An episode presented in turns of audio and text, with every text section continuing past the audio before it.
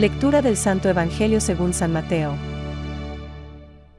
Curación de la hija de una cananea. Jesús se dirigió hacia el país de Tiro y de Sidón. Entonces una mujer cananea, que salió de aquella región, comenzó a gritar. Señor, hijo de David, ten piedad de mí. Mi hija está terriblemente atormentada por un demonio. Pero él no le respondió nada. Sus discípulos se acercaron y le pidieron. Señor, atiéndela, porque nos persigue con sus gritos. Jesús respondió. Yo he sido enviado solamente a las ovejas perdidas del pueblo de Israel.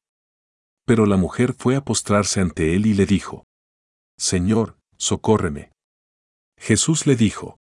No está bien tomar el pan de los hijos, para tirárselo a los cachorros. Ella respondió. Y sin embargo, Señor, los cachorros comen las migas que caen de la mesa de sus dueños. Entonces Jesús le dijo. Mujer, qué grande es tu fe. Que se cumpla tu deseo. Y en ese momento su hija quedó curada. Es palabra de Dios. Te alabamos, Señor. Reflexión.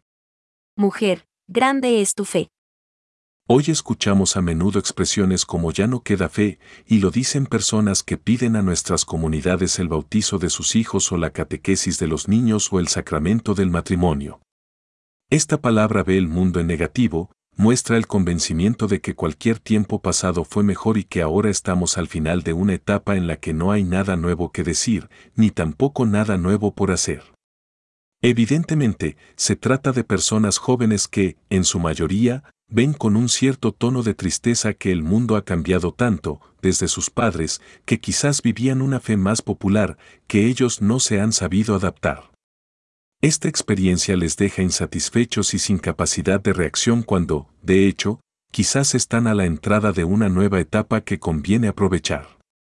Este pasaje del Evangelio capta la atención de aquella madre cananea que pide una gracia para su hija, reconociendo en Jesús al Hijo de David. Ten piedad de mí, Señor, Hijo de David. Mi hija está malamente endemoniada. El maestro queda sorprendido. Mujer, grande es tu fe, y no puede hacer otra cosa que actuar a favor de aquellas personas. Que te suceda como deseas, aunque parezca que no entran en sus esquemas. No obstante, en la realidad humana se manifiesta la gracia de Dios. La fe no es patrimonio de unos cuantos, ni tampoco es propiedad de los que se creen buenos o de los que lo han sido, que tienen esta etiqueta social o eclesial. La acción de Dios precede a la acción de la Iglesia y el Espíritu Santo está actuando ya en personas de las que no hubiéramos sospechado que nos traerían un mensaje de parte de Dios. Una solicitud a favor de los más necesitados. Dice San León. Amados míos, la virtud y la sabiduría de la fe cristiana son el amor a Dios y al prójimo. No falta a ninguna obligación de piedad quien procura dar culto a Dios y ayudar a su hermano. Pensamientos para el Evangelio de hoy. Es cierto que la verdad huye siempre de las mentes que no son humildes.